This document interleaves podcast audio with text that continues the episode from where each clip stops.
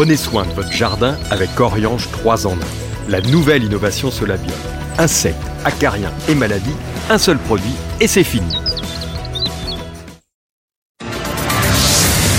News Jardin TV vous présente Bienvenue au jardin, une émission 100% nature, plantes, botanique, jardin et jardinage, animée par Patrick Mulan et Pierre-Alexandre Risser. Mes chers amis, bonjour. Quel plaisir de vous retrouver comme chaque samedi, aujourd'hui 3 décembre, pour notre numéro 78 d'une émission d'une heure qui sera comme d'habitude 100% consacrée aux plantes, au jardin, à la botanique, au jardinage, à la nature, bref, à tout ce que vous aimez. Et à mes côtés, nous avons aussi, comme d'habitude depuis un moment maintenant, Pierre-Alexandre Risser. Salut Pierre Bonjour Patrick donc notre jardinier paysagiste, vous allez voir, pour cette émission, il va avoir énormément de choses à nous raconter parce que nous avons choisi des sujets qui le concernent tout particulièrement au niveau de l'aménagement. Alors aujourd'hui, nous sommes le 337e jour de l'année. Il n'en reste pas beaucoup. 28. Hein. 28, voilà, euh, juste pour la fin de l'année. Et le 11e jour du signe astrologique du Sagittaire. Tiens, Ma petite femme, elle est sagittaire, je lui fais un petit coucou. Et le treizième jour du mois de Frimaire dans le calendrier républicain français, et qui est aujourd'hui le jour de... Quelle est la plante qui est associée aujourd'hui? Le cèdre Ben oui, le cèdre. Vous savez qu'il y a toujours une plante, enfin pas toujours, parfois c'est autre chose, mais enfin généralement une plante qui est associée à chaque jour de l'année, et on essaye de vous les présenter tant qu'à faire, autant choisir de façon pas arbitraire. Alors le cèdre, je voulais citer tout de suite Paul Valéry parce qu'il a dit un truc extraordinaire qui représente bien cet arbre. Il n'y a point d'orgueil dans un cèdre à se reconnaître le plus grand arbre, le plus grand arbre des arbres. C'est extraordinaire. Oui, c'est un peu vrai. Même si c'est pas le plus haut. Ah, oui, voilà, c'est, mais c'est très majestueux. Ah, c'est magnifique. C'est un arbre euh, qu'on peut pas mettre dans tous les jardins. on peut plus le mettre même, on va dire, dans des dans les jardins aujourd'hui, parce que les surfaces des jardins ont relativement diminué. C'est plutôt un arbre qui va être dans des parcs ou qui va être sur de l'aménagement peut-être en ville, mais il faut vraiment des très très grands jardins. Oui, parce que ça occupe presque 100 mètres carrés au sol. Oui, un cèdre, c'est 20-25 mètres de haut pour 20-25 mètres de large. Oui, alors donc c'est même plus que 100 mètres carrés. voilà. Et c'est euh, le cèdre, il commence, je dirais pas, je dirais pas qu'il commence à être beau quand il est centenaire, mais il lui faut quand même une bonne cinquantaine d'années. Euh, c'est un arbre magnifique par son port. On peut même les associer, c'est-à-dire faire une petite forêt de cèdre. Il y a des forêts de cèdre dans le dans le Luberon. Il y a une très jolie euh, artificielle. Ah oui, qui ont été mmh. plantés, mais c'est un arbre qui résiste relativement bien à la, à la, sécheresse. Alors il y a plein de variétés d'espèces, de, de genres. pas tellement, pas tellement en fait. Euh, on, on, a on a que trois espèces mmh. dans le genre cédrus. Ouais. Et après il y a les il y a les variétés. Ah, bah, alors, les euh, cultivars, ils sont innombrables évidemment. On en parlera peut-être un petit peu parce que là on parle de ces grands cèdres majestueux, donc arbres forestiers plutôt ou arbres de parc. Mais on peut en avoir dans les jardins parce qu'il y en a des petits. Il y en a des petits, des nains, des pleureurs, il y a un peu. Alors c'est vrai que ça a un peu passé de mode, mais ça peut revenir. Alors c'est vrai que malheureusement, je dirais, dans les années 70, c'était un des arbres les plus populaires et on plantait des cèdres dans des jardins de banlieue. Et aujourd'hui, l'arbre prend tout le jardin, donc méfiance quand même. Alors, cédrus, genre de conifère de la famille des pinacées, mmh. qu'est-ce qu'il y a comme pinacé Bah le pain. Bah oui, mais euh, bon la biesse, le mélèze mhm. aussi, l'épicéa, le tsuga, donc c'est une famille assez importante. Plante originaire du Moyen-Orient, mhm. Afrique du Nord, mais aussi un autre endroit. Bah l'Himalaya. Exactement, mhm. l'Himalaya, puisque en fait on a ces trois espèces très bien acclimatées en Europe, extrêmement rustiques.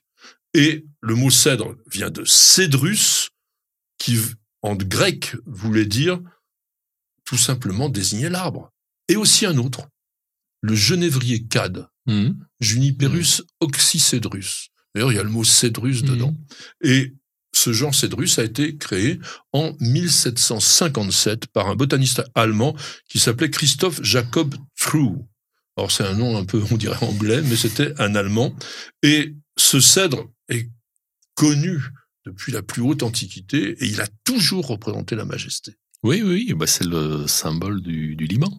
Alors c'est le symbole du Liban, on va en reparler avec le, le cèdre du Liban, bien sûr, et c'est un arbre qui a été toujours voué aux dieux, et on l'a aussi associé un peu à l'immortalité, d'abord parce qu'il a son feuillage persistant, et aussi il a un bois qui est quasiment imputrescible, Mhm. parce que c'est un bois qui dégage beaucoup, beaucoup d'essence et un petit peu de résine, mais surtout des essences. Mhm. Et je crois que d'ailleurs, on peut utiliser des morceaux de cèdre euh, à la place des antimites. Oui, tout à fait. C'est des, euh, ça s'achète. Hein, et, euh, alors le mieux, c'est de mettre un petit peu d'essence de, de, de, de, pain dessus, euh, de- d'huile essentielle, et ça marche encore mieux.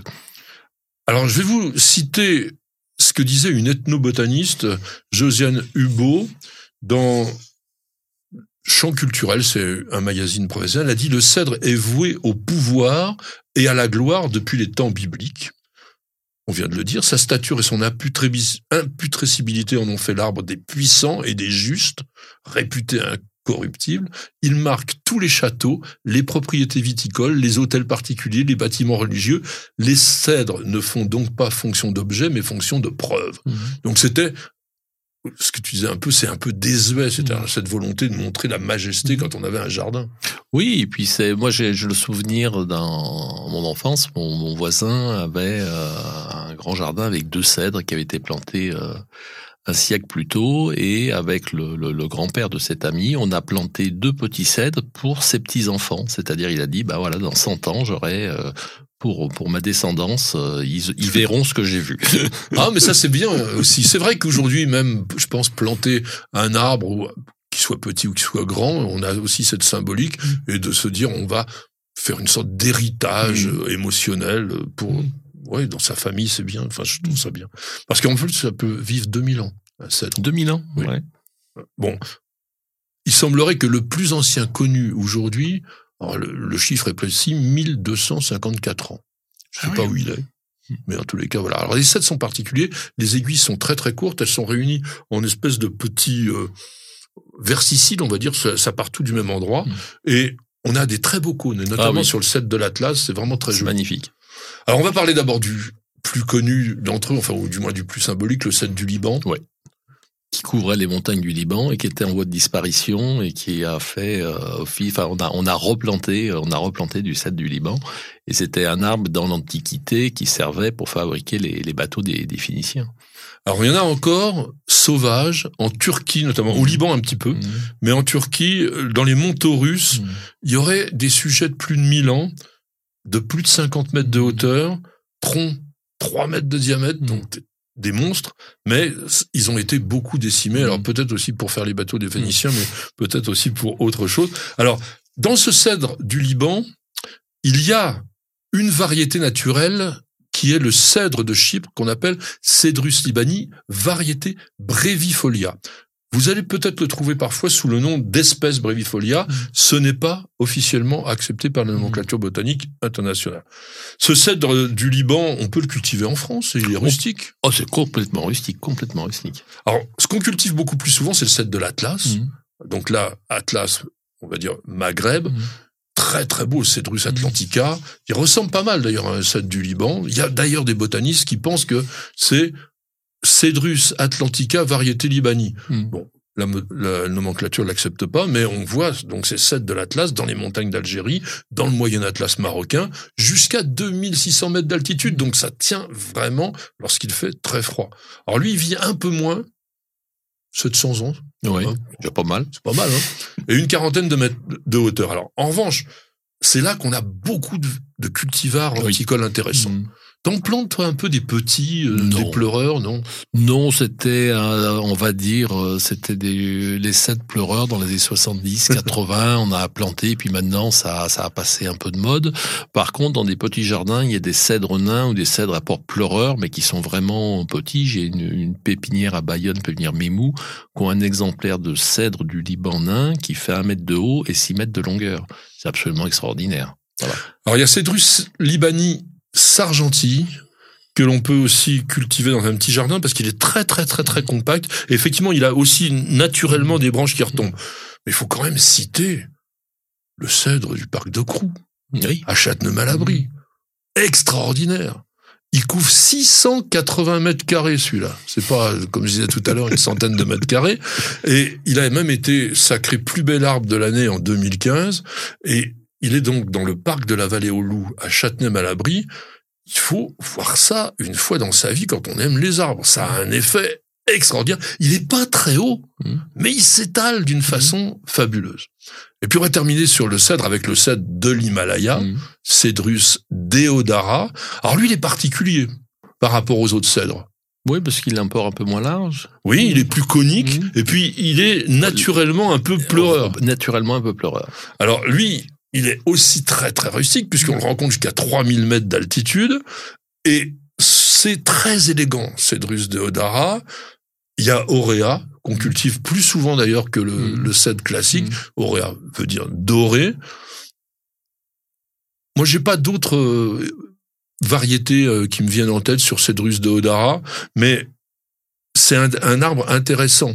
Et le cèdre, quand je disais tout à l'heure d'ailleurs, ces histoires de d'essence, de d'huile essentielle, tu sais qu'on l'utilisait l'essence de cèdre pour embaumer les momies Ah à l'époque des Égyptiens. Et donc aujourd'hui encore, donc on considère que le bois de cèdre peut vraiment protéger le linge que vous avez dans vos armoires. Et puis pour terminer, juste un petit clin d'œil, si vous avez 49 ans de mariage, sachez que c'est tout simplement les noces de cèdre. Alors, le 3 décembre 1776, à Longjumeau naissait un personnage qui est pas très connu et c'est dommage. Nicolas Charles Séringer. Alors, Séringer ou Seringe, je pense pas qu'il y avait d'accent sur son nom. Un botaniste euh, qui a été nommé directeur du Jardin des plantes de Lyon Mhm. à partir de 1834 et il était enseignant. Et il a créé en 1825 un genre que l'on connaît bien, enfin du moins quand on aime certains légumes un peu fascinants, ce qui est l'agénaria. Mhm. C'est quoi l'agénaria? C'est la gourde. la gourde, voilà, ces plantes que l'on cultive souvent sur des pergolas et qui font des fruits de forme assez extraordinaire, une cucurbitacée. Alors après, il a aussi créé d'autres euh, genres, enfin ou du moins des genres et espèces en description. Pseudofumaria lutea, c'est le corridal jaune. C'est une jolie plante de la famille des papaveracées. Mm. On la cultive pas énormément, Non. mais quand vous regardez les fleurs en gros Mhm. plan, c'est quand même Non, sympa. Corydallis, il y en a une à fleur bleue là qui était euh, qui, a, qui a été à la, à Ah la oui. mode il y a, il y a une Oui, dizaine oui. d'années. Euh, Incultivable. Oui. Incultivable. on les garde pas. Et il a aussi décrit et nommé Hydrangea macrophylla, qui est l'hortensia, en 1830. Et il y a un genre monotypique, une seule Mhm. espèce, qui lui a été attribuée. Ouais, le Seringia arborescens. Donc une malvacée qui a été donnée par le botaniste anglais George Claridge Druce. Et ça honore cette personne que l'on honore nous aussi aujourd'hui. Et aujourd'hui, c'est, comme je vous le disais, donc le 3 décembre, on fête la Saint-François Xavier, Mhm. ou Xavier. Mhm. Alors, qu'est-ce que tu as comme dicton? À la Saint-François-Xavier, le soleil est rarement convié. Et autrement, Bah. à la Saint-Xavier, on n'arrose plus la Saint-Sévière. C'est-à-dire le Sansevieria, c'est vrai que ça c'est un bon conseil parce que c'est une plante euh, succulente qui demande très peu d'arrosage et en ce moment les plantes d'intérieur sont plutôt en repos de végétation. Moi j'ai plus de Saint-François-Xavier peut durer jusqu'à fin janvier. Mm. Hum, hum, ça fait mal ça. bah en même temps on en avait quand même pas mal besoin mais il faudrait pas que ça exagère quand même. Et tant de Saint-François-Xavier sera le même courant janvier. On croise les doigts, tout simplement. Ça sonne, mon cher Pierre. Qui est sonne Vous conseillez dans certaines vidéos sur le bouturage des géraniums ou des coléus de les faire avant fin septembre. Ne, risque, ne risque-t-elle pas d'être trop grande lorsque je voudrais les repiquer en avril? Ça, c'est Solène qui nous pose cette question-là. C'est vrai que c'est assez intéressant en soi. On se dit, si on fait une bouture trop tôt, ça va se développer, et puis la plante, elle sera pas assez costaud. Sauf qu'elle a oublié une chose, Solène. On est dans une période de jours très courts qui est pas du tout favorable au développement des plantes. Pas du tout. Donc, quand vous faites une bouture, alors les géraniums, ça doit être fait déjà depuis un moment. Mais si vous avez des pieds-mères de coléus, ces plantes qui sont très intéressantes hein, pour les décors d'été, moi j'adore les mettre, ils ont des feuillages invraisemblables, ça pousse tout seul. Et ça se bouture aussi tout seul. Il suffit de mettre un petit morceau dans un verre d'eau et ça. Ouais, oui, mais il faut quand même une température un petit peu chaude. Donc si on fait On est à la maison. Ouais. euh, Si tu fais tes boutures après au mois de décembre, janvier. euh, Mais Si on a un pied mer, qu'on est en, en véranda Mm. ou dans la maison, Mm. ça va prendre. Il n'y a pas de problème. On aura des racines, vous pouvez les repiquer et vous verrez que la plante, elle est dormante. Elle va pas se développer. Donc il n'y a pas vraiment de plan, de, de problème à ce niveau-là. Moi, je pense que on peut faire des boutures, surtout sur les plantes d'intérieur. Mm. Vous pouvez faire toute l'année. Mm. Et en ce moment, c'est rigolo à faire. Ouais. Il faut de la lumière. Voilà. Lumière, chaleur. Évidemment. Mm. De toute façon, les plantes, ça vit de quoi De lumière. De lumière, Et d'eau. d'eau et de température. Exactement. Vous n'avez pas encore la main verte? Alors suivez les bons conseils de News Jardin TV avec nos paroles d'experts.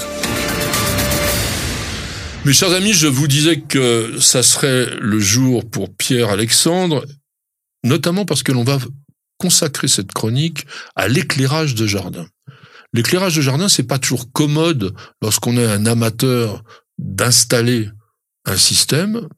En plus, c'est pas encore moins, je pense, commode de choisir les bons endroits à éclairer. Il y a de la technique, et ça, c'est plutôt le travail d'un paysagiste. Un paysagiste, euh, il y a des paysagistes qui sont spécialisés dans, dans l'éclairage de jardin. Alors dans l'éclairage de jardin, ce qu'on peut, ce qu'on peut dire, là, là, faut se poser comme question. Pour moi, il y a deux types d'éclairage. Il y a un éclairage pour savoir où on pose ses pieds pour aller d'un endroit à un autre, c'est-à-dire de la porte d'entrée de la rue pour aller jusqu'à la porte de la maison. Le balisage. Voilà, balisage. c'est- Est-ce que j'en ai besoin? Alors parfois en ville, il y a les réverbères, on n'en a pas besoin. Mais donc c'est ça, c'est un type d'éclairage. Fonctionnel. Voilà, fonctionnel. Il y a, un- on va dire qu'il y a trois types d'éclairage. Même il y a un deuxième type d'éclairage qui sert à mettre en valeur les végétaux. L'ambiance. Voilà. Et c'est-à-dire que quand on est chez soi, du mois d'octobre au mois de mars, on rentre à la maison, on appuie sur l'interrupteur et tout d'un coup, le jardin s'illumine. Alors on fait pas Versailles, hein, entre guillemets, comme on dit. On met un éclairage sur les arbres qui méritent d'être éclairés et tout d'un coup, on a une autre vision du jardin. Sur les constructions aussi, ça peut être, par exemple, si on a une belle statue ou si on a une pergola, on peut ouais. faire ça. Et il y a un autre éclairage qui est l'éclairage où on dîne dehors et on veut savoir ce qu'on a dans son assiette. Donc ça, c'est un troisième type d'éclairage et ces trois éclairages sont différents. Ils ne font pas appel. Quatre. Quatre. La sécurité. Oui. Si, ah bah oui. Simplement, par exemple, si vous avez un escalier, Mhm. il faut baliser quand même Ouais. l'escalier. Alors ça, je mets ça La sur les cheminements. Je mets ça sur les cheminements. Non, Voilà, parfois ouais. ça peut Ouais. être simplement ponctuel pour dire attention à cet Mhm. endroit-là où, le, par exemple, il y a, il y a un virage, une chose comme ça. Quand même, la, la sécurité, l'éclairage vous amène une sécurité dans votre jardin. Il faut quand même le dire, ça c'est important. Et euh, oui, alors tu parlais aussi de bah, l'ambiance. Alors on va y revenir parce que c'est ça qui est le plus délicat, je pense. Tu disais, on n'éclaire pas tout. Non, non. Donc on on, est... choisit quoi? Bah, déjà, on va parler du, on va dire du balisage, du, du cheminement. Donc pour le cheminement, euh, généralement, souvent, on trouve des espèces de bornes qui sont des boules, et vous arrivez dans le jardin, vous comptez le nombre de boules qui sont éclairées, parce que vous voyez les boules éclairées. Par contre, ça projette pas de lumière à l'endroit où vous voulez. Donc ça, c'est ce ce qu'on déconseille pour baliser, éclairer un cheminement, savoir où on met ses pieds. Soit c'est ce qu'on appelle des réflecteurs, c'est-à-dire que c'est une tige avec un spot qui est posé à 80 degrés, qui qui va crie vers le bas. projeter la lumière vers le bas. Voilà, il faut en mettre à environ tous les 5 mètres, on les met plutôt en quinconce. Autrement, aujourd'hui, il y a des bornes rasantes, donc qu'on pose au sol et qui vont projeter la lumière horizontalement. Voilà. Donc Oui, parce ça- qu'il y a une chose qu'on dit pas, c'est qu'il faut éviter d'éblouir la personne. Exactement. Il y, a rien de plus. Alors souvent, euh, nos clients nous disent ah mais je veux des, des éclairages encastrables. Donc ça, je dis pour faire du balisage, c'est très bien, mais si vous passez devant un spot encastrable qui vous éblouit. non, non, mais ça y est, éblouit, ça fait mal aux yeux. Donc ça, je le déconseille. Ça ne sert à rien. Ça sert juste à baliser, à dire tiens le chemin est là, mais en rien ça vous donne de la lumière là où vous devez poser vos pieds. Voilà. Alors c'est joli, ça peut être joli, mais c'est uniquement esthétique. Donc plutôt des réflecteurs ou des bornes rasantes. Euh, voilà. Alors ça peut être aussi mis avec un détecteur. C'est dès qu'on ouvre la porte, et ben ça s'éclaire euh, immédiatement. Oui, parce qu'il faut pas éclairer non plus tout le temps. On pensait aussi à la vie nocturne. Oui, oui, tout à fait. Donc là, c'est vraiment c'est un, un, arrosa- un arrosage, un Un éclairage pratique, c'est-à-dire il fait nuit et je dois savoir que je pose mes pieds. Voilà. Ensuite, on a l'éclairage donc pour éclairer, mettre en valeur les arbres, les arbustes, les rideaux de graminées, tout ça dans son jardin. Donc là, on va plutôt passer sur des spots, des petits spots qui sont à piquer, c'est-à-dire un piquet qui se met dans la terre Oui. et qui peut s'orienter, qui peut se bouger. Et là, on éclaire vers le haut. on éclaire vers le haut. Alors il y a aussi des spots encastrables qui se mettent dans la terre avec un. Ils ont l'avantage, c'est qu'on peut passer dessus avec la tondeuse ou on peut voilà. Et l'inconvénient, c'est qu'à l'automne, toutes les feuilles tombent dessus et que si vous voulez éclairer votre jardin, il faut prendre la balayette et aller balayer tous les spots. Donc le spot encastrable et le spot encastrable, généralement autrefois, il éclairait vers le haut. Aujourd'hui, on a des spots encastrables qui sont orientables. Donc ça, ça peut être intéressant sur une terrasse si on veut éclairer un pot, le pot plus la plante. Mhm. Mais par contre, il faut absolument que l'ampoule soit modulable, qu'on puisse euh, L'orienter comme on veut. l'orienter comme on veut. Donc voilà, ça c'est des différents types, euh, ces différents types d'éclairage. Est-ce qu'on va éclairer avec des couleurs? Ça se fait. Ça se fait, il y a plein de là. C'est bizarroïde. Moi, je sais pas ma tasse de thé. Alors après, on va distinguer si on est dans un jardin particulier. Je bon, je vois pas tellement l'intérêt. Après, si c'est dans un restaurant, un hôtel, qu'on veut mettre une mise en scène, qu'on met des choses, voilà, c'est des choses qui sont possibles. Dans, dans un jardin, c'est pas, je dirais que c'est pas ma tasse, c'est pas ma tasse de thé, personnellement. Alors après, il y a différentes puissances Voilà. En fonction, c'est sûr qu'on a parlé du cèdre. Si on doit éclairer un cèdre qui fait 30 mètres de haut et 20 mètres de large, on va pas mettre le même spot que pour un érable du Japon ou un rideau de graminées. Alors, il faut bien faire attention que le spot soit totalement étanche. Hein. Alors, faut faire attention au, au premier prix, hein, parce que souvent c'est des spots qui, au bout de 2-3 ans, ben, vous les mettez à la poubelle. Euh, L'éclairage de jardin, ça coûte un certain prix, donc euh, il faut bien regarder les normes. Il faut vraiment que ce soit complètement complètement étanche. Aujourd'hui, on n'utilise que des LED. Moi, 95, 99% aujourd'hui, oui, on utilise quasiment que des LED. D'abord pour la première, euh, alors des LED avec une couleur chaude, parce que les LED avec la lumière blanche, on a l'impression de rentrer dans un congélateur. C'est pas, c'est pas très joli. On va être entre 4000 et 5000 euh, degrés Kelvin, hein, puisque la Mm. température de couleur, ça se Euh, mesure en degrés Kelvin. Donc, si on est trop froid, C'est pas très joli. ça fait bleu. Ouais. Et si on est trop chaud, ça fait tout rouge, ça fait bizarre. Ouais. Donc, euh, donc, et l'avantage du LED, c'est que ça dure très longtemps et ça Ah oui. consomme très peu. Donc aujourd'hui, voilà. Et tu le disais aussi, euh, quand on éclaire son jardin, pas le laisser éclairer toute la nuit, pas faire de pollution nocturne pour les animaux nocturnes qui n'aiment pas la qui n'aiment pas la lumière. Alors, sur le plan purement technique, au niveau de l'installation, est-ce qu'il y a des précautions à faire? On est en basse tension? Non, euh, aujourd'hui. Autrefois, on était en basse tension euh, et on mettait les transformateurs avec les problèmes de, de panne, de démonter les boîtiers, changer de transformateur. Aujourd'hui, avec les LED, on passe plutôt en, on est tout en 220. Donc oui, euh, bien entendu, euh, il faut des boîtiers étanches. Alors autrefois, on enterrait tout. Oui, voilà. Et puis le jour où vous aviez un problème, il faut prendre sa bêche en plein hiver, savoir où vous avez mis votre boîte. Euh, si on veut rajouter un spot, c'est pas très pratique. Donc aujourd'hui, moi, je conseille plutôt de passer un câble en périphérie du jardin à 20 cm de hauteur hein, par rapport au niveau de la terre, mettre des boîtiers étanches et de ces boîtiers étanches euh, faire passer euh, ces, ces câbles avec les spots qui sont au bout. Alors bien sûr, si on doit relier un endroit à un autre de 20 mètres, ben on va faire une tranchée, mais il y aura pas de, de on, fait passer uniquement le câble. On n'aura pas de branchement sur ce câble-là. Mais on va le mettre dans une gaine Ah, de protection. Il y a des choses Voilà. qui sont Guette de importantes. protection et on installe un, un- un filet rouge pour euh, 20 cm au-dessus du câble pour que lorsque si on fait un trou dans le jardin et on trouve le filet rouge, on dit attention, euh, il y a le câble qui est en dessous. D'ailleurs, il y a une norme euh, qu'on appelle la norme C15-100 qui règle tout ça et qui vous donne ce qu'on appelle un indice IP, c'est-à-dire le degré d'étanchéité de l'éclairage. Donc, par exemple, si vous voulez vraiment que ça soit très très très bien protégé, faut être au moins à 55. Il y a un IP 55 qui protège contre les poussières, parce que ça on n'a pas dit, mais c'est important aussi, et les jets d'eau. Mais si vous êtes, par exemple, tout près d'une piscine, il faut prendre au moins 65 parce que vous êtes protégé des projections d'eau. Donc il y a plein de choses comme ça. C'est pour ça que je disais que c'est quand même plutôt un travail à faire réaliser par un professionnel qui saura choisir avec vous sur le plan esthétique, bien sûr, parce qu'on n'en a pas trop parlé, mais faut que ça soit discret. Mais les spots, on ne doit pas les voir. Voilà. On doit pas les voir. Et euh, voilà, nous on utilise vraiment euh, des spots sur lesquels on a vraiment euh, aucun retour. C'est-à-dire que euh, sont installés depuis 10 ans chez des clients et ça fonctionne.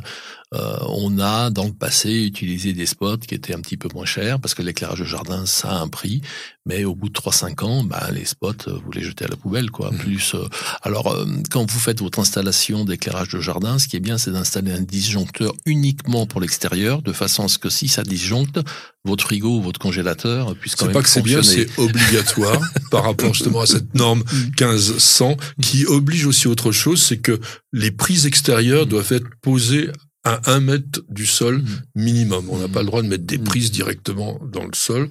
Et il faut aussi pouvoir commander à la fois à l'entrée du jardin et depuis l'habitation l'ensemble de l'éclairage. Alors maintenant, il y a aussi des systèmes, euh, disons, avec télécommande. Oui, oh, ça c'est vraiment ça se fait beaucoup. Soit vous avez déjà un interrupteur qui est prévu dans la maison et à ce moment-là vous pouvez, pouvez vous passer de télécommande. Soit maintenant vous mettez une télécommande et puis la télécommande vous pouvez même la fixer à un endroit qui vous sert d'interrupteur parce que le problème de la télécommande souvent c'est qu'on la perd.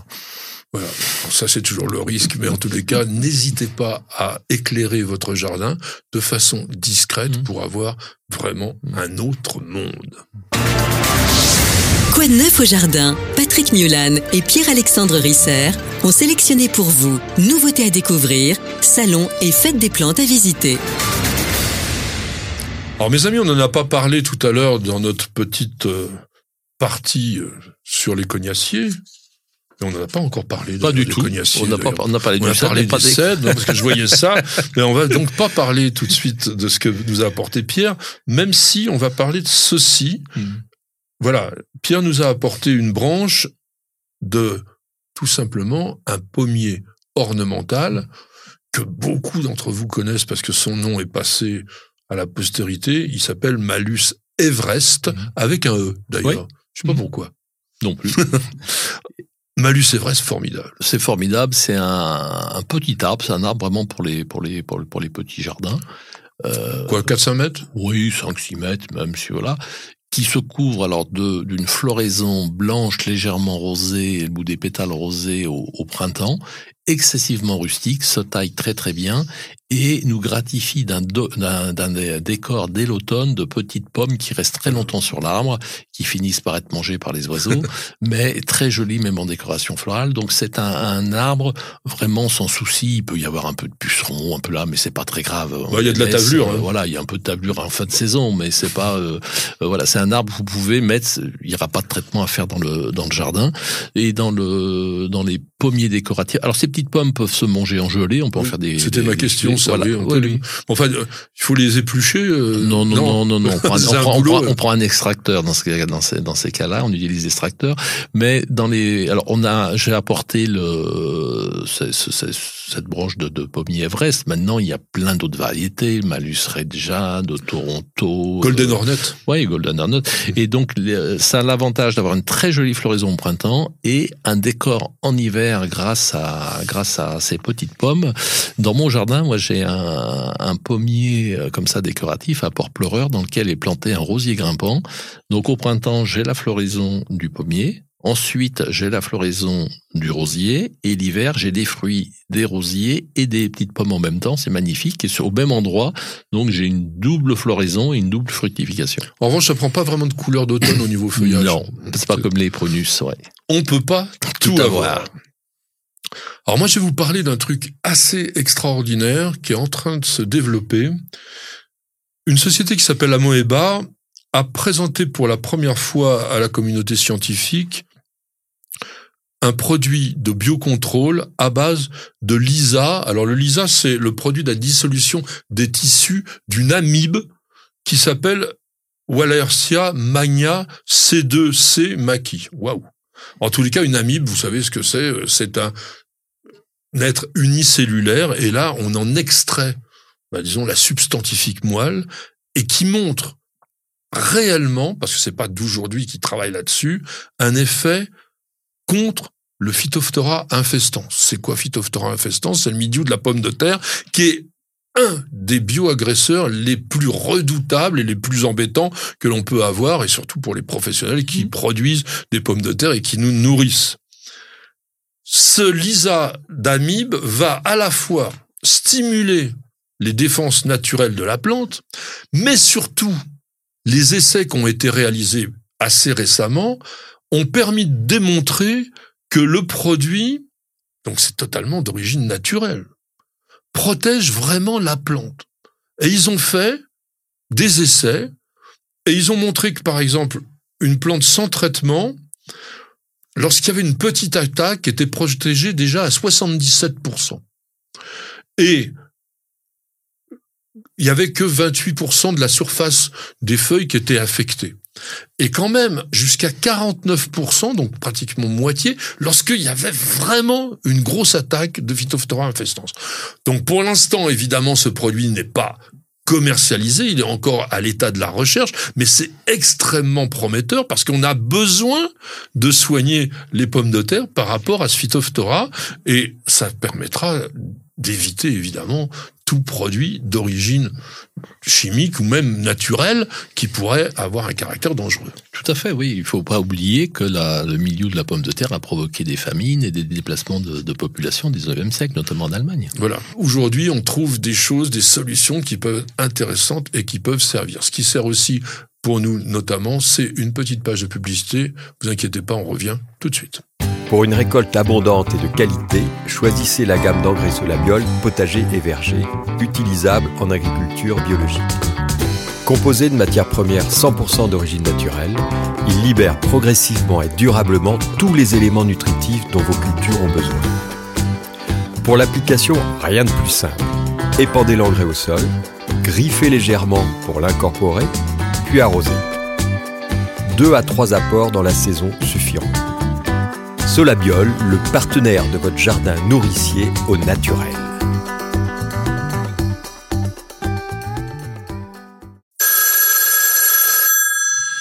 Ça sonne, mon cher Pierre. Ouais, une question de Jessica. Pourquoi dit-on que le pot plastique n'est pas bon pour les plantes? Moi, j'aime pas tellement cette question, tout compte fait, ou, du moins la façon dont elle est posée. On nous pose souvent la question de savoir est-ce qu'une plante pousse mieux dans un pot plastique que dans un pot en terre, etc. Moi, ma réponse, elle est assez simple. Si vous voyez que les professionnels horticulteurs et pépiniéristes notamment produisent quasiment l'intégralité de leurs plantes dans des pots en plastique, c'est que ça donne des bons résultats. Bon. Après, on peut se poser la question par rapport aux qualités intrinsèques de chaque matériau qu'apporte la terre, qu'apporte le plastique. Est-ce que on a des avantages, des inconvénients sur chacun? Bien sûr. Alors, je vais vous dire moi ce que j'en pense. L'avantage du plastique, déjà, sur des petits pots, c'est moins onéreux que tout ce qui est terre cuite ou céramique, évidemment. C'est neutre. Et ça, c'est pas neutre, justement c'est pas innocent. Le fait d'avoir une substance neutre évite la propagation des maladies. Il suffit de bien nettoyer le pot, de pas laisser d'éléments de terre et vous pouvez le réutiliser. La terre cuite, elle est naturellement poreuse et il peut y avoir des spores ou à fortiori des bactéries et des virus qui restent à l'intérieur de cette porosité. L'avantage du plastique sur le pot de terre, c'est aussi que ça casse pas, ou, du moins pas facilement. Ça peut casser avec le avec le froid et le soleil aussi, qui peut le durcir. Mais globalement, un pot en terre, c'est toujours fragile. Et souvent, c'est gélif, ce qui n'est pas le cas du, du pot plastique. Le défaut du plastique, c'est que c'est rarement très épais et que souvent, quand il fait une chaleur importante ou un froid aussi important, les racines sont assez exposées.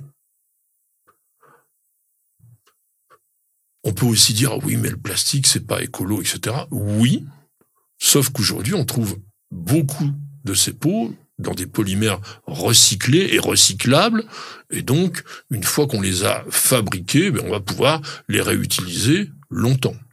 Ça, ça, se réutilise. Après, euh, il y a plastique et plastique. Voilà. Après, dans, dans la profession, euh, on utilise le pot plastique. Dans la production, euh, il y a déjà un coût économique, parce que c'est pas très cher. Voilà. Après, je pense que, en effet, notre profession, euh, pépiniériste, horticulteur, on a euh, à mettre en place le recyclage de tous ces pots plastiques. C'est euh, La, cours. la profession y travaille. Ensuite, dans le plastique, je, je différencierai deux types de plastique. Il y a ce plastique qu'on dit soufflé, c'est-à-dire que donc c'est un plastique euh, qui coûte pas très cher à produire. Qu'on a pour les petits godets Voilà, petit godet pour les pots, les pots de pépinière et qui est euh, un plastique qui va, au fur et à mesure des années, euh, être sensible au froid ou à la chaleur, qui va se casser, qui va passer de couleur. Mais il n'est pas fait pour être utilisé longtemps. Non. D'où l'intérêt de les recycler. Voilà, d'où l'intérêt de les recycler. Ensuite, on a ce qu'on appelle le rotomoulé. Donc, euh, c'est une, une matière plastique qui est mise dans des, dans des moules rotomoulés. Pourquoi? Parce que le moule tourne. Voilà. Et là, on obtient des produits, alors qui sont beaucoup plus chers, euh, mais qui vont durer 10, 20, 40, 50 ans. Ça ne se déforme pas. Il n'y a aucune altération de couleur avec le soleil. Ça ne craint pas le froid. Et donc, c'est des pots qui ont une durée de vie qui est euh, bah, très, très, très, très longue. Et pas on en a pour l'extérieur ou pour l'intérieur? Oui, on peut le mettre à Oui, l'intérieur si on veut, mais on l'utilise surtout pour euh, surtout pour l'extérieur. Et euh, voilà, donc c'est un produit qui est durable. Alors c'est fait avec du pétrole, oui, mais c'est un produit qui est vraiment très durable. Ensuite, est-ce que les plantes poussent mieux dans un pot plastique, dans un pot en terre, dans un pot en bois, dans un pot en fer, dans un pot en aluminium? Aujourd'hui, euh, si la plante, euh, le, le substrat est drainé correctement, si c'est arrosé correctement, il n'y a pas, on voit pas vraiment de, de différence. Euh, bien entendu que un pot plastique va à- au niveau de la chaleur, ça va être euh, le, le- la terre à l'intérieur va être va- la température va monter un peu plus. Mais s'il est arrosé correctement, enfin on a- on n'a pas nous, moi ça fait 36 ans que je fais des jardins à Paris, on installe euh, des pots en plastique, des pots en terre, des pots en bois, on n'a pas vu de différence. de différence euh, de croissance de végétaux, euh, que ce soit dans l'un ou dans l'autre. C'est le, facteur est, est vraiment bas. Quoi. C'est le, c'est, euh, Alors il y a des plantes, elles sont un peu particulières. Les, les plantes carnivores n'aiment pas être cultivées en pot de terre parce que dans les pots de terre, il y a souvent une rétention des ions, on va dire nutritifs, et c'est des plantes qui n'ont pas besoin de ça. Mhm. Donc dans un pot neutre en plastique, elles se comportent beaucoup mieux. Mhm. Mais c'est un peu l'exception. Moi, ce que je voulais quand même remonter, c'est peut-être faire un petit coup de baguette sur les fabricants. Je n'aime pas les pots en plastique qui sont vendus sans trou de drainage. Et ça, ça m'agace parce qu'on me dit oh mais tu peux faire le trou. Mais non, moi quand j'achète quelque chose, je veux que ça soit fonctionnel. J'ai pas envie de faire un trou moi-même dans le pot, au risque de le casser. Et d'ailleurs même on le voit aussi sur certains pots de terre. Donc il est très important de penser au drainage et a fortiori sur les pots à l'extérieur. Ah oui, complètement. Alors après, on peut on peut dire que sur un pot qui n'aurait pas de un pot plastique, un pot terre cuite où il n'y a pas de drainage à percer, c'est quand même fragile. Ben voilà. Voilà. Un pot plastique, c'est euh, relativement facile de le percer et euh, nous, dans certains cas, euh, pour l'extérieur, on va faire les trous de drainage à 10 cm de hauteur de façon à laisser une réserve d'eau naturelle au fond du pot et avec un feutre qu'on appelle aquanape, l'eau va remonter. Euh, donc ça fait une petite réserve d'eau naturelle Pour euh, l'été. Pour l'été. Mais si on a un où, hiver voilà. pluvieux, Ah, bah oui, mais on peut pas tout avoir, Patrick. Oui. Alors, dernière chose sur les pots, qu'ils soient en plastique, qu'ils soient en terre, en cette saison, vous me les surélevez, qu'ils ne soient pas directement au contact avec le sol, de façon justement à ce que l'effet drainant soit très efficace. Et puis, regardez, parce qu'on dit toujours, oui, oui, il y avait un trou de drainage, mais mes, mes plantes, elles se sont noyées. Mais parce que les racines arrivent parfois à le boucher. Alors, de temps en temps, il faut passer euh, la perceuse dans le trou. Complètement. Et de toute façon, une plante en pot, au bout de 5-6 ans de culture, généralement, c'est mieux de la dépoter, de tailler légèrement les racines et de la rempoter. Et il faut vérifier son drainage. Et la cale sous le pot est vraiment indispensable. N'oubliez pas ça, c'est un conseil de pro. Vous êtes curieux de planter de nature? Toutes les réponses et bien plus encore dans le dossier de Bienvenue au jardin. Mes chers amis, je vous l'annonçais de façon un petit peu prématurée tout à l'heure. Nous allons vous parler des coins du cognacier et notamment des produits aussi que peut fabriquer un bon cuisinier avec les coins. Là, tu nous as fait de la gelée de coin, c'est toi qui l'as fait toi-même. hein? Ouais, je l'ai de coin ici et là, de la pâte à quoi. Alors, tu nous expliqueras tout à l'heure comment on fait la différence. Le cognacier, qu'appelle-t-on le cognacier? Alors, le vrai de vrai cognacier, le cognacier commun, Sidonia oblongua, c'est ce qui donne ce fruit. Alors, je vous montrerai la tâche après parce que c'est un problème inhérent au cognacier. Fruit de saison. Fruit de saison, on est en plein dans la saison. Fruit extraordinaire qui décore l'arbre de façon euh, magnifique au mois d'octobre, novembre, qui peut aller jusqu'au mois de décembre. Et euh, surtout le parfum, le parfum des coins. Vous, vous les cueillez, vous les laissez à la maison pendant 15 jours, ça vous embaume la pièce, c'est extraordinaire. Pour moi, c'est un arbre symbole. J'en avais un dans le jardin de, de, mes parents. Et on allait toujours à cette saison les cueillir pour faire bah, la gelée de coin, la pâte à coin. Mais ça ne se résume pas qu'à ça. C'est-à-dire que le coin en cuisine, on peut l'utiliser pour des tagines, on peut l'utiliser pour faire de la purée, c'est-à-dire qu'avec du boudin, au lieu de faire des pommes au beurre, ben vous faites pommes, coin, vous mélangez les deux. C'est extraordinaire avec de la volaille des rôtis de porc. Enfin, il faut... Alors, Bien sûr, à éplucher, à couper, c'est un fruit qui est dur, voilà, ce qui est un peu, mais c'est tellement bon, euh, et c'est un arbre qui pousse tout seul. Euh, pardon, mais cuisson obligatoire. Oh oui, oui, non, alors ça. Immangeable. On va, on va y laisser ses dents dedans déjà. Voilà. Et c'est un, arbre qui a quasiment pas de défaut. Un arbre pour petit jardin qui monte pas très haut, euh, qui a un petit défaut. C'est, il est sur le fruit là. Voilà. Vous avez ça, ça s'appelle de la moniliose. C'est vraiment une maladie qui est très fréquente. Sur le coin, oui. Alors pour l'éviter, vous pouvez faire deux bouillies bordelaises. Mmh.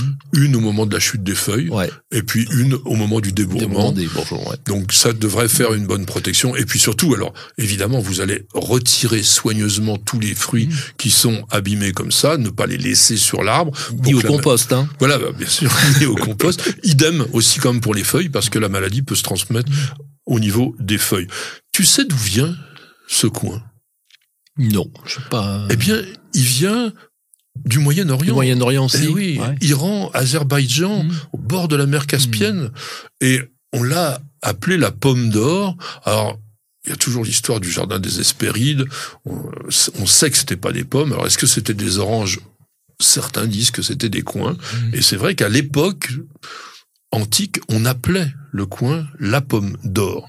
Et son genre, donc Sidonia, a été créé en 1768, il y a déjà un hmm. moment, par un botaniste très important dans la classification botanique, on vous en parlera certainement un de ces jours, qui s'appelait Philippe Miller, qui était un Écossais, et il n'y a qu'une seule espèce, Sidonia oblongois. Ouais on est dans la famille des rosacées, donc la même famille que les pommiers et les poiriers. C'est pour ça d'ailleurs qu'il a le même type de maladie. La tavelure un petit peu, mais pas euh, de façon très importante. Non, il vit très bien avec. Et d'ailleurs, on, parle, on parle des poires, on greffe les poiriers sur, euh, sur du cognacier. Exactement. On greffe. Alors, il y a une chose dont tu m'as pas mm. parlé et ça m'étonne, c'est la floraison. Ah bah oui. Non, mais la, floraison au printemps, c'est comme la floraison des pommiers, quoi. Plus jolie, je trouve. Les fleurs sont plus grosses. Les fleurs sont plus grosses. L'arbre, c'est plus élégant. Oui. C'est-à-dire que l'avantage de cet arbre dans un, dans un, dans un petit jardin, c'est que sur euh, un arbre de 3 mètres de haut, 2 mètres 50 d'envergure, on va avoir une très jolie forme comme un vieil arbre, une jolie écorce. Une jolie écorce aussi. Pour moi, c'est un arbre qu'il faudrait presque avoir dans tout, dans tous les jardins. J'en plante pas mal, hein, en, Oui, parce que c'est bien adapté à un jardin de taille moyenne. Alors, en pot, c'est ah un arbre qui se plaît très bien en pot, qui fructifie en euh, pot. Euh, pot. Oh, pour diabète 60, oui, minimum. Mais, et il va se bonsaïfier un peu, il va se, se nanifier, bien sûr, quand il est en pot, mais il, il accepte tout à fait la culture en pot. Alors pourquoi Sidonia? Sidonie Sidon. Sidon qui était une ville de Crète mhm. où les Grecs cultivaient la poire de Sidonie justement. Et c'était le symbole de l'amour et du bonheur. Mhm. Et on avait lors des mariages coutume d'offrir des coins aux nouveaux époux parce que bah, il y avait une idée aussi de fertilité. Dès qu'il y a un fruit, on espère toujours que ça donnera idée pour avoir quelques enfants. Et les Romains l'avaient consacré à Vénus, donc la déesse de l'amour, qu'on voit parfois présentée avec un coin dans la main. Alors, pas à gauche, mais droite, qui a été un cadeau d'un autre dieu qui s'appelait Paris. Alors, il y a un autre cognacier, purement, alors j'allais dire purement ornemental, mais toi tu vas me dire qu'on peut le manger aussi. Il paraît. s'appelle, le, on appelle soit le cognacier à fleurs, soit le cognacier du Japon. Donc Caenomélès. Alors là, il y en a plusieurs espèces. On a Japonica, on a Speciosa, et on a l'hybride des deux qu'on appelle Superba. Franchement, pour les reconnaître de l'un à l'autre, faut être très très fort. Oui, alors c'est un arbuste qui est intéressant parce qu'il va fleurir au mois de février où il n'y a pas vraiment beaucoup de fleurs dans le jardin. C'est un arbuste qui va pas monter très très haut. Alors il faut savoir le tailler un peu, il faut pas hésiter à, à l'aérer. Et aujourd'hui, on a des coloris de fleurs qui sont vraiment jolies. On connaissait bah, le celui qui était un peu rouge, mais aujourd'hui il y a des variétés dans les rousses, dans les blancs que j'aime beaucoup. Alors ils ont un inconvénient, c'est Cognacier du Japon, à mon avis, c'est qu'ils sont épineux. Oui. Alors pas forcément autant qu'un piracanta Non, par exemple, pas mais il faut quand même faire un Mm. petit peu attention. C'est des plantes qui ont été introduites à la fin du XVIIIe siècle ou même pour le pour le Canomeles japonica en 1874, donc c'est quand même relativement récent.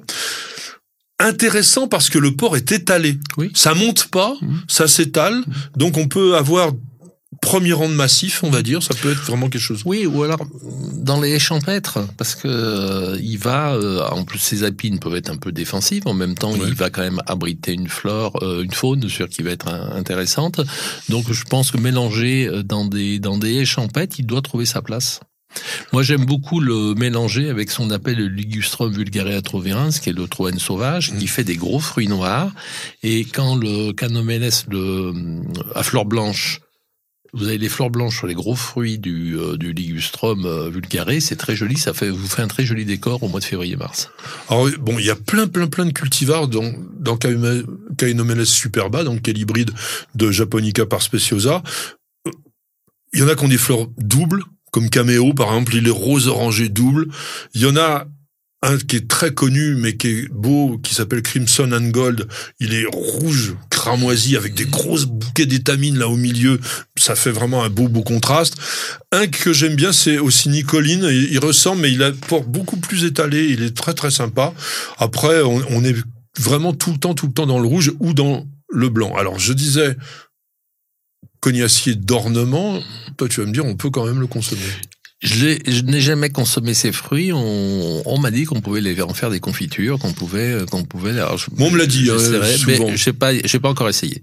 Voilà, on n'a pas encore essayé. Envoyez-nous un petit pot de confiture de cognacier du Japon, ceux qui en font. Non, mais Pierre, il adorera ça, il sera très très content. Et puis pour terminer, un petit clin d'œil, parce qu'il existe un cognacier tropical qui s'appelle en botanique Aegle marmelos, et qui est une plante, là, on n'est plus dans les rosacées, on est dans les rutacées, c'est-à-dire dans la même famille que les agrumes. On l'appelle coin du Bengale par rapport à sa forme. Et il est beaucoup consommé en Inde, mais là, on n'en fait pratiquement que du jus. Et il semblerait que c'est absolument divin parce que on l'a même considéré comme l'arbre sacré du dieu Shiva. Aïe aïe aïe, que nous dit Daniel? Daniel nous dit Je suis envahi par la prêle qui colonise les haies et mon jardin potager. Je n'ai pas trouvé de désherbant qui soit efficace. Que pouvez-vous me conseiller pour en venir à bout? Alors déjà, première chose, au niveau des désherbants par rapport à la loi Labbé qui date de janvier 2019, il n'y a plus aucun désherbant d'origine chimique, on trouve plus que des désherbants, on va dire, de surface. L'acide pélargonique, qui est vraiment le désherbant le plus utilisé aujourd'hui, ça fait quasiment strictement rien sur la Oh, prêle. Même pas peur. Pourquoi? Parce que c'est une plante assez primitive, la prêle, qui a à l'intérieur de ses tissus beaucoup de silice Oui. qui la rend très, très, très résistante. Déjà avant, aux autres herbicides, on va dire chimiques, elle était déjà résistante. Elle était résistante pour autre chose aussi, c'est que sa texture fait que les substances qu'on pulvérise dessus, ça tient pas. Non? Donc la plante, elle, elle se fiche entre guillemets un peu du désherbant. Et puis un système racinaire. euh, Ça descend, ça descend et ça descend. Donc il n'y a pas beaucoup de solutions d'autres que d'en venir à bout mécaniquement, à la main. Nous, on en avait pas mal, et gouge à asperge, et dès que ça sort, j'enlève. Ouais. On peut la tondre aussi. il. Ouais, il y a une autre solution. La prêle, faut savoir que ça des notes d'un milieu acide. Ah oui, bien sûr. Donc, si on relève le pH de sa terre, en, En cholant. mettant- en cholant, on fait, on gagne un demi point de pH par an sur 2-3 ans. Dès que le niveau de la terre sera moins acide, on va arriver à un pH de 6,5, 7.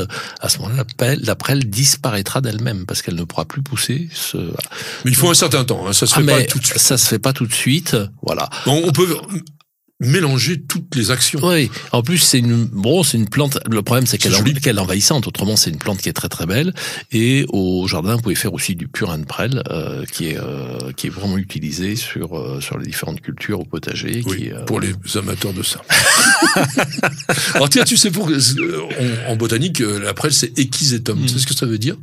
Non et qui non. Équi, Équitation, Mhm. donc crin de cheval. Ça veut Crin de cheval. Oui. bah, Cet homme- ouais. Cétacé, ça veut dire que c'est les poils, Mhm. et donc le crin de Donc on cheval. en met dans les matelas? Oh non, ça va être un petit peu raide. Mais vous savez que les prêles sont des plantes extrêmement intéressantes. Mhm. Elles étaient là il y a plus de 280 millions d'années Oui. et elles ont participé avec les conifères à la formation de tous les gisements de charbon Mhm. à cette période que l'on a appelée le carbonifère. Mhm. On va pas se carboniser, on va s'arrêter quelques secondes, on écoute une petite page de publicité et on revient tout de suite. Pour un beau jardin d'ornement, choisissez la gamme d'engrais Solapiol, utilisable en agriculture biologique. Composé de matières premières 100% d'origine naturelle, il libère progressivement et durablement tous les éléments nutritifs dont vos plantes ont besoin. Pour l'application, rien de plus simple. Épandez l'engrais au sol, griffez légèrement pour l'incorporer, puis arrosez. Deux à trois apports dans la saison suffiront. Solabiol, votre partenaire pour un jardin magnifique au naturel.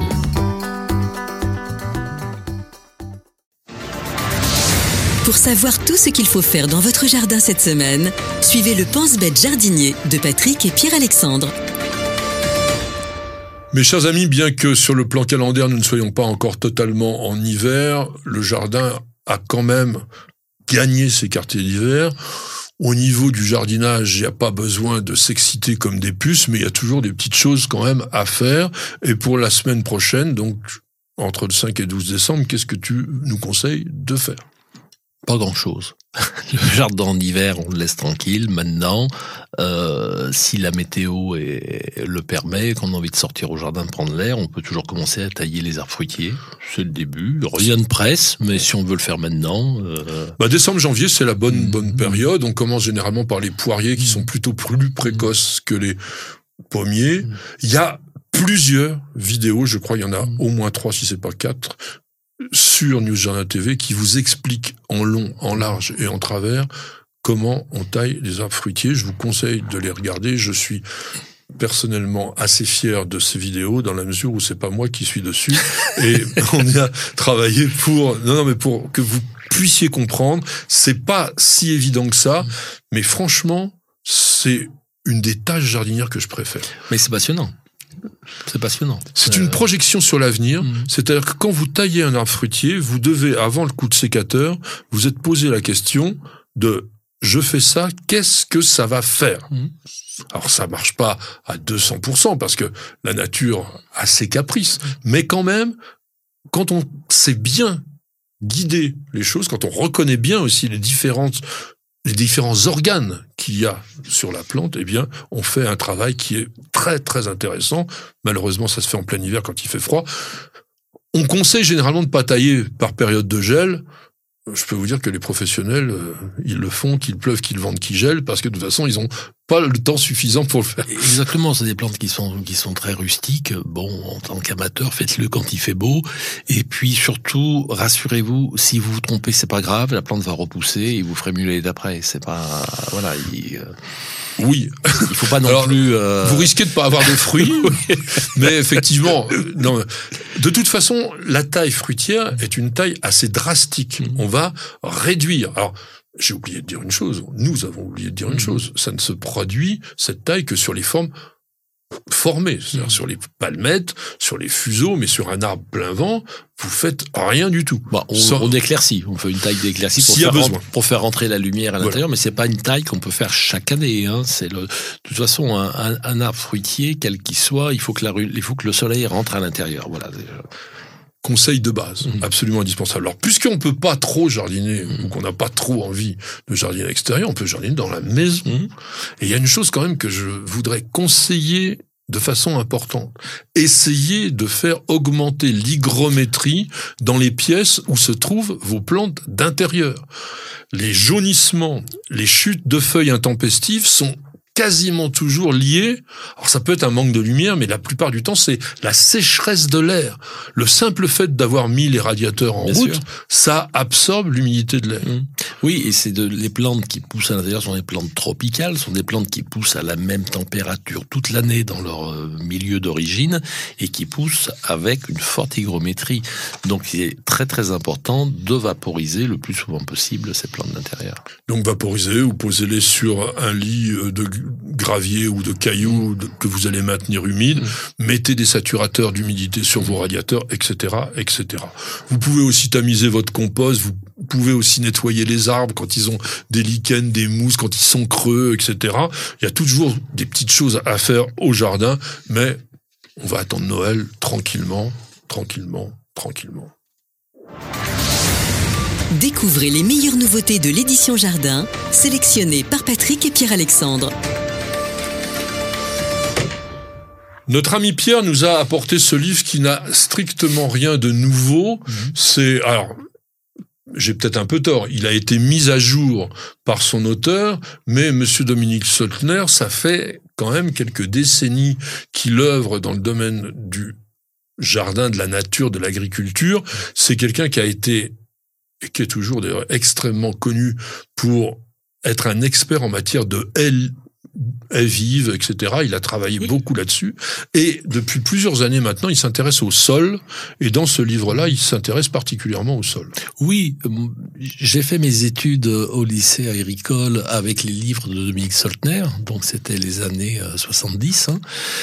Et dans ces nouveaux guides du jardinage, de l'agriculture nouvelle, il nous dit, ben voilà ce que j'ai écrit autrefois, ce qu'on faisait, et voilà maintenant ce qu'on ne va plus faire, et voilà ce qu'on va faire. Donc euh, c'est un livre qui est, alors quand on voit la mise en page, il y a beaucoup de textes, il est quand même très bien documenté, Mais il y a beaucoup de photos quand même. oui, hein. oui. Le, c'est-à-dire que le néophyte, en lisant ce livre, va comprendre comment fonctionne un sol, pourquoi on fait un paillage. Euh, voilà. Donc, c'est-à-dire que quelqu'un qui c'est une très bonne approche pour ce qu'on appelle la science du sol et vous faire comprendre comment toute la vie euh, organique, toute la vie avec les insectes, les micro-organismes, comment ça se passe dans votre sol et vous allez comprendre pourquoi on paille. C'est vraiment ça qui est important. Alors moi, je suis pas 100% adepte de tout ce qui est dit là-dedans parce que c'est un tout petit peu trop angélique et embelli. C'est vrai que en théorie, tout ça, c'est comme ça. En pratique, on en reparlera dans quelques années. Mais peu importe. Euh, non, mais c'est, il a raison, Pierre. C'est un livre qui est intéressant. C'est un livre, je sais pas combien il coûte d'ailleurs, je vous le dirai. Je crois une vingtaine d'euros, il me semble. Voilà. Euh, Mais vous pouvez le lire facilement parce qu'il est très très très illustré. En revanche, c'est vrai que la densité euh, du texte fait que de temps en temps, pff, on a l'impression d'être un peu à l'école. Mais bon, c'est c'est intéressant. Mais je dis, il y a à boire et à manger. Voilà. Euh, Je sais que Pierre il est pas trop d'accord. Non, mais moi j'ai les franchement. Aujourd'hui, on croit avoir révolutionné le monde en se disant le- la nature va tout faire pour nous. Je vous dis, les yeux dans les yeux, ce n'est pas vrai. C'est le jardinier qui fait le jardin. Oui, mais quand on travaille avec la nature, c'est mieux que quand on travaille contre Mais la nature. Il faut s'en servir. On veut pas travailler contre. Alors moi, je veux pas travailler du tout, mais vous présentez alors, deux bouquins qui sont la suite de l'un et de l'autre, qui sont des BD. Tiens, je vais t'en- euh, le faire passer parce que moi, je suis pas un adepte de la BD, je vous l'ai déjà dit précédemment, mais là, on vous raconte la vie des plantes, mais d'une façon à la fois rigolote, simple, accessible. C'est pas forcément pour les gamins, même si les dessins sont plutôt des BD de style livre de jeunesse, je dirais. Mais il y a tout à l'intérieur. on vous raconte, alors de façon très imagée, parce que c'est une tomate qui est aidée avec une avec églantine, etc.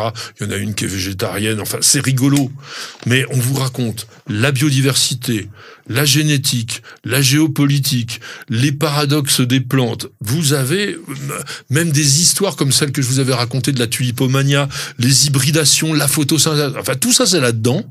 Donc, c'est le moyen d'initier des enfants, Mmh. et puis des grands enfants à des choses que l'on a sans doute apprises à une certaine période de notre vie et qu'on a oubliées et qu'on redécouvre de façon extrêmement ludique. C'est très très très bien fait. C'est rédigé par Sandrine Boucher, qui est une journaliste qui travaille surtout pour les quatre saisons. Elle a beaucoup travaillé avec Terre Vivante, qui est l'éditeur d'ailleurs de, de ces livres-là. Et c'est dessiné par Mathieu Ferrand, qui est un prof de dessin, de peinture, et qui est vraiment un très bon illustrateur. Chaque livre vaut 21 euros, et comme je vous disais, c'est les éditions Terre Vivante. Alors on était dans le ludique, et là on va passer dans un livre extraordinaire, mais d'un travail de fou. Je vais le donner à Pierre parce que je vais avoir du mal à vous le présenter en même temps que je vais vous en parler. Le grand atlas des arbres et des forêts, coédité entre les journalistes du Monde et puis Glénat. C'est un collectif qui nous fait un voyage initiatique au cœur de toutes les forêts avec des dessins, des présentations. Il y a aussi euh, ce que l'on appelle des comment des infographies. C'est extrêmement intéressant. On vous explique le rôle des forêts, on vous développe les écosystèmes, on vous fait comprendre ce que c'est. C'est vraiment un ouvrage de référence. Alors c'est dense, c'est grand, c'est vraiment une bonne idée d'un livre cadeau. Je pense qu'il faut l'avoir parce que vous allez vous passionner, vous allez comprendre tout ce qui est important à savoir sur les arbres et surtout l'importance du rôle écologique des forêts aujourd'hui et de leur complexité biologique. Vraiment, c'est un ouvrage monumental, un travail scientifique considérable qui a été vraiment fait par des gens de remarquables. Il y a Jérôme Chavet, par exemple, qui est un ancien directeur de recherche du CNRS. Il y a aussi des gens euh, à l'étranger. Enfin, c'est vraiment clair, c'est rigoureux, c'est tout à fait formidable. Ça vaut 39,95. Vous voyez, c'est déjà un prix assez élevé, mais le livre est énorme. C'est une masse de travail et vous en ferez un très très beau cadeau. Alors, on a encore une question de Rapid Beauty, dis donc. T'as vu ce qu'elle nous dit? Dans Non. une de nos vidéos, on avait expliqué que certaines fleurs étaient capables de produire de la chaleur pour attirer les insectes. Elle dit Pouvez-vous m'expliquer ce phénomène que je trouve bien étrange? Bah oui, c'est étrange, mais c'est vrai que ça existe. Ça s'appelle la thermogénèse et c'est connu chez les animaux nous-mêmes. Les humains, on a 37 degrés, on Oui. produit de la chaleur. Mais comment fait une plante? Parce que pour un animal, augmenter sa température co- corporelle, il suffit d'augmenter son métabolisme. Par exemple, quand vous faites une course à pied, bah vous transpirez, vous avez de la On chaleur. se réchauffe. Bon.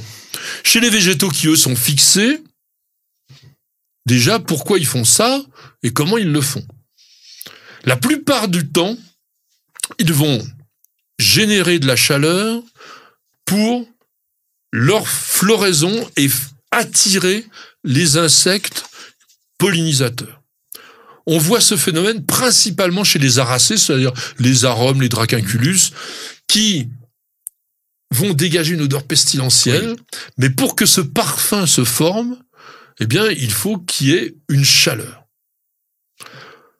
On va voir aussi ça chez certaines plantes comme le lotus, chez certains nymphéas et notamment le fameux Victoria amazonica, ce nénuphar géant, qui peuvent arriver à avoir des températures invraisemblables, une trentaine de degrés de différence par rapport à l'extérieur. Alors comment ils vont faire? Eh bien, à l'origine de cette sécrétion de chaleur, il y a ce qu'on appelle les mitochondries. Les mitochondries sont des organites. Alors on pense que c'était certainement des bactéries qui, dans les temps très très très très anciens, sont venues se fixer à l'intérieur de la cellule, et aujourd'hui elles ont été complètement englobées dans la cellule, et qui ont comme rôle de transformer les glucides en énergie, Mhm. et qui énergie dit généralement chaleur. Alors là, je vous simplifie à 100% parce que évidemment le processus est relativement complexe, notamment au niveau de la création de certaines substances bien particulières. On va pas aller beaucoup plus loin là-dedans, mais c'était intéressant de savoir cela. Je voudrais terminer quand même en vous citant un cas très particulier d'une plante que tu connais peut-être qu'on appelle le chou puant, le Symplocarpus foetidus. Il vit au nord, dans le Canada, mais il fleurit très tôt, il fleurit en hiver. Alors comment faire pour sortir de la neige? Eh bien tout simplement, il va aussi oxyder ses organes de réserve de la graisse, des lipides qu'il contient, et son spadis, donc parce que c'est une aracée, va monter en température jusqu'à 30 degrés. Ça fait fondre la glace, mmh. ça permet à la fleur de sortir et de pouvoir fleurir dès le mois de janvier et d'avoir aussi sa fécondation. Patrick, Pierre-Alexandre, racontez-nous une belle histoire de plante, de jardin ou de jardinier. Mon cher Pierre, je voudrais que pour cette histoire botanique, on soit dans la botanique avec une formation particulière de certaines plantes qu'on n'aime pas forcément, nous les jardiniers, et qui s'appellent les épines ou les aiguillons. Ouais, c'est vrai qu'on les aime pas vraiment. Quand on travaille surtout pour tailler, etc., c'est pas grave. D'ailleurs, je voudrais citer euh, Antoine de Saint-Exupéry dans Le Petit Prince. Voilà ce qu'il dit. Les épines, ça sert à rien. C'est de la pure méchanceté de la part des fleurs. Les fleurs sont faibles, elles sont naïves, elles se rassurent comme elles peuvent, elles se croient terribles avec leurs épines. C'est du Saint-Exupéry, mais c'est quand même remarquablement imagé. Et effectivement, elles se croient terribles avec leurs épines parce que la première fonction de l'épine chez les végétaux, c'est un moyen de défense contre les herbivores. Oui, c'est la protection. Mais pas que. À quoi peut servir aussi les épines dans certains cas? C'est pour des plantes qui vont résister à la sécheresse. Eh oui. Et pourquoi? Eh ben Parce qu'elles vont pas faire d'évapotranspiration. Voilà. Une épine, donc qui est quelque chose de linéaire, avec une très faible surface de contact avec mmh. l'air ou avec le soleil, mmh. va évidemment être moins sensible au, à la, à pardon, va être évidemment moins sensible à l'évapotranspiration que pourrait l'être une feuille plate dont la surface est importante par rapport au soleil. Il y a plusieurs types d'épines. D'ailleurs, quelle est la différence entre une épine et un aiguillon? Je ne sais pas. L'épine est une formation interne, c'est-à-dire que c'est le tissu profond de la plante qu'il va s'allonger et former l'épine. Un aiguillon, par exemple, comme chez le rosier, tu donnes un petit coup avec le doigt et ça s'en va. s'en va, oui. Donc c'est une formation épidermique. On a l'impression qu'il est juste collé sur la tige. On a l'impression comme cela. Il y a les épines qui peuvent être extrêmement décoratives. Par exemple sur le Gleditsia, sur euh, le, sur le Gleditsia, c'est impressionnant. C'est pas peut-être très décoratif, mais ça fait ah, peur. Mais sur le pont Cyrus, c'est très joli. Le pont Cyrus, l'hiver, d'avoir euh, cette tige verte, il n'y a pas de feuilles avec les épines. Après, il y a toutes le, pour les plantes d'intérieur, toutes les cactacées, quoi. Toutes, oui, mais il y a aussi surtout Rosa, Sericea, ah, bien sûr, oui, oui, oui. Épines extrêmement larges, plates, avec un crochet, et translucide rouge. Translucide rouge au printemps, c'est magnifique. Ça, c'est magnifique. Alors, il y a, on disait donc des épines qui viennent de l'écorce et qui vont vraiment protéger la plante. Il y a des, le Corysia speciosa, le bombax. Le tronc est entièrement couvert de sortes de mamelons épineux. Mmh.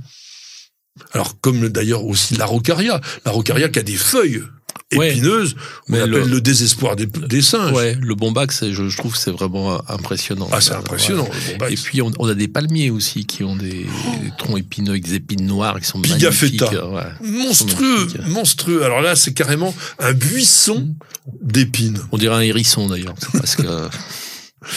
Alors, les épines ligneuses par exemple, comme le berbéris le- ou le piracantha, donc qui sont issus du bois, elles peuvent aussi avoir un aspect un peu décoratif parce qu'elles vont prendre des formes différentes. Mhm. Elles vont aussi... Alors sur certaines, d'ailleurs, il y a une chose qui est assez rigolote. C'est que quand on casse l'épine, on voit un liquide. On a l'impression que la plante, elle est poison. C'est rare qu'il y ait des épines poison. Ça, je ne sais pas. Aussi. L'ortie. Ah oui, mais on n'a pas. C'est vrai qu'on on pense pas à l'épine quand on pense à l'ortie. On pense à des poils urticants, mais, euh, Oui, mais oui. l'urticant, euh, voilà, c'est fait comme une sorte de seringue Mm. à la base de laquelle il y a une glande Mm. qui contient justement un petit poison. Mm. Et là, la plante, elle peut vous injecter quelque chose qui va vous faire gratter. Alors, pour terminer cette chronique sur les épines, on pourrait aussi dire qu'il y a, il y a pas que les tiges, les feuilles, par exemple. Il y a des feuilles comme le- les feuilles de houx et certains solanums qui ont des feuilles, la bardane aussi avec son crochet. Tout ça, on en trouve un petit peu sur tous les organes de la plante. Il y a des fleurs aussi. C'est extrêmement rare. Il y a une famille, je sais pas si tu les connais, les Loasacées. Oh, C'est terrible. L'oasa est une plante dont la fleur est hérissée et qu'il faut surtout pas la toucher parce que c'est fin et ça fait très mal. c'est très feng shui ça. Comment? C'est très feng shui. Le feng shui, ça sera bientôt dans une prochaine émission. On parlera a, on a une, solana- solanacée qui est très belle avec une tige aussi des tiges épineuses. Ah bah, dans les, sol- les solanums, euh, il y a des, plusieurs types de solanums avec des épines de- sur les feuilles. Mmh, terrible. Alors, il y a des mots qui sont liés aux épines. Quand on dit aciculaire, par exemple, la l'aiguille de pin, Mhm. très fin, Mm. comme une aiguille, Ouais. avec une pointe au bout. Donc, on dit que la feuille est aciculaire. Un aiguillon, donc c'est ce que je vous disais, comme sur les rosiers, c'est une épine d'origine épidermique. Le crochet, le crochet, on l'a sur, tu parlais des cactus, les ferrocactus. Oh, magnifique, Mm. avec des épines qui sont recourbées comme ça. Un dard. Alors, le, le dard, c'est souvent sur le rosier aussi. L'aiguillon, le dard, c'est un peu la même chose. Le dard, faut faire attention aussi, ça peut être un autre organe sur les arbres fruitiers. Qu'est-ce qu'un glochide? Aucune idée. Eh si, tu connais ça. Un glochide? Chez les opincias.